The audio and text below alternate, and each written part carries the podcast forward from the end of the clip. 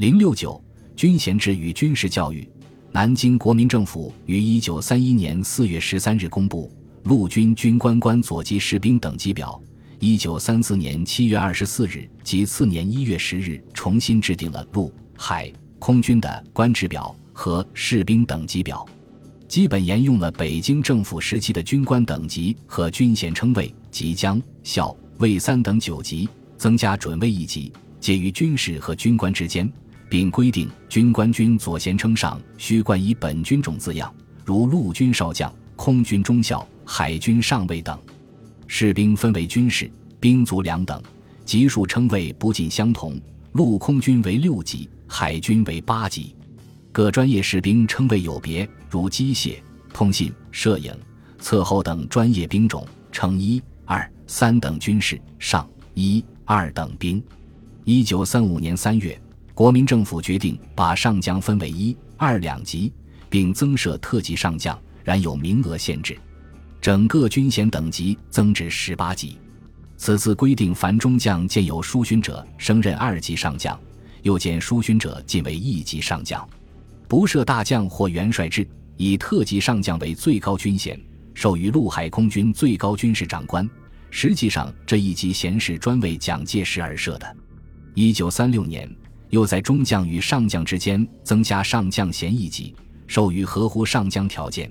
但因员额所限而未能晋升者，军用文官或左属，分检任三阶，即同中将、少将、上校；兼任二阶，即同中校、少校；委任三阶，即同上尉、中尉、少尉。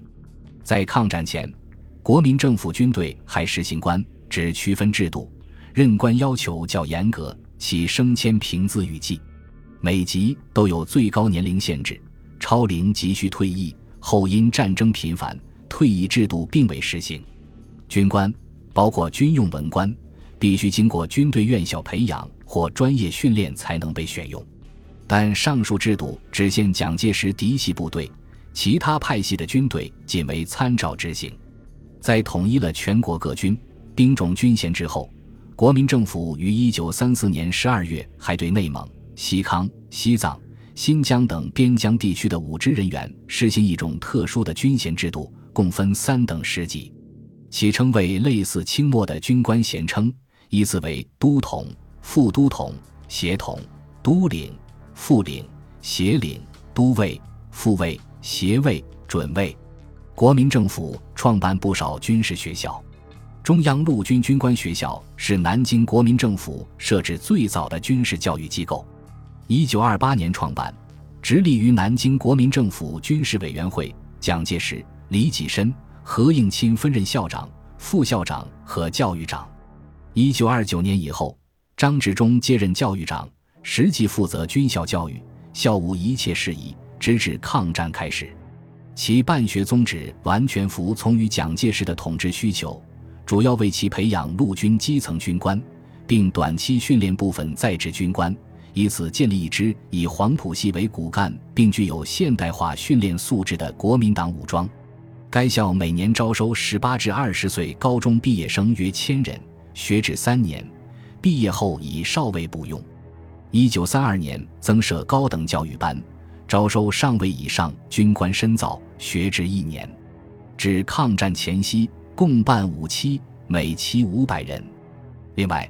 一九三一年，国民政府接收了北京政府的陆军大学，从北平迁至南京续办，并设正规班，主要招收军事机关的中尉至中校级军官，学制三年。陆大设有战术系、情报系、军制系、后勤系等，另设特别班、补习班和函授班。在空军军官的培养方面，一九三一年七月，在杭州笕桥成立中央航空学校。由美国、意大利军官担任教练，该校分为初中、高三个班，初级班设在洛阳、广州，中级和高级班设在杭州本校。到一九三七年二月，毕业的飞行生约七百人，机械生三百四十人。一九三六年，又在南昌创办中国航空学校。到一九三七年，共有毕业生三百一十九人。在海军的培训方面，有福州海军学校、青岛海军学校等。一九三二年在镇江设电雷学校，实际也是培养海军舰海轮机人员的。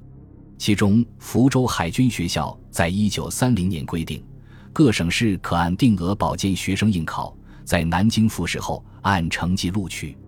此外，一九三一年以后，南京政府还创设了步兵、炮兵、骑兵、工兵、自重兵、警官、防空等学校，学制多为一年。招收中尉至少校级军官，各校每期人数约一百至二百人。同时，还创办了兵工、军需、军医、测绘、兽医等学校，学制一般为三年。各校每期招收高中毕业生数十至百余人。一九三三年七月，蒋介石为整军斥政和准备第五次围剿中央苏区红军，在庐山开办中国国民党赣粤闽湘。鄂北路剿匪军军官训练团，简称庐山军官训练团，由蒋兼任团长，围剿匪中陆军总指挥陈诚为副团长，聘请数名德国军事顾问及美以军事教官，分期抽调赣鄂湘等省剿共部队校卫级军官实行短期轮训。蒋介石特首编《剿匪手本》《剿匪要诀》《剿匪部队要旨》等作为教材。一九三三年内，该团共办了三期，轮训军官七千五百余人。一九三四年夏，蒋介石又下令召集全国各部队高级将领，分三批赴庐山集训。南京国民政府军队的训练，一般由团一级制定年度计划，主持进行。训练的依据和内容是一自日本的典范令。一九三五年，步兵学校参考日德操典。结合国民政府军队的情况，编写了一部步兵操典，由训练总监部颁行。训练分为制式和战斗两个阶段，每一个阶段均从单兵开始到班、排、连、营、团进行检阅和合练。